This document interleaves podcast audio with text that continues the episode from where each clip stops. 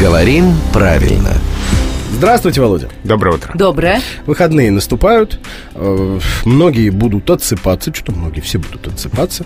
Кто как, но большинство все-таки на матрасе. Ты сейчас, Володя, на что намекаешь? Я намекаю, Володя, на то, что меня мучает.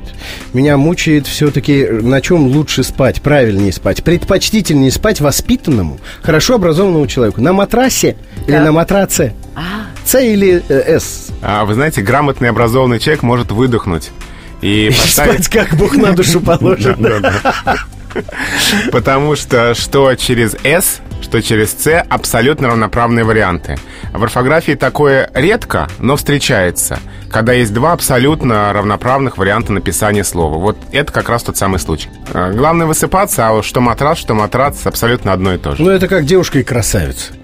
умеешь ты девушек на матрас укладывать. Ну нет, нет, ну почему так? Я просто по- подвел итоговую черту под сегодняшней программой «Говорим правильно», которую мы провели вместе с главным редактором «Грамотру» Владимиром Пахомовым. Ну а саму программу вы м, можете прямо сейчас скачать в iTunes.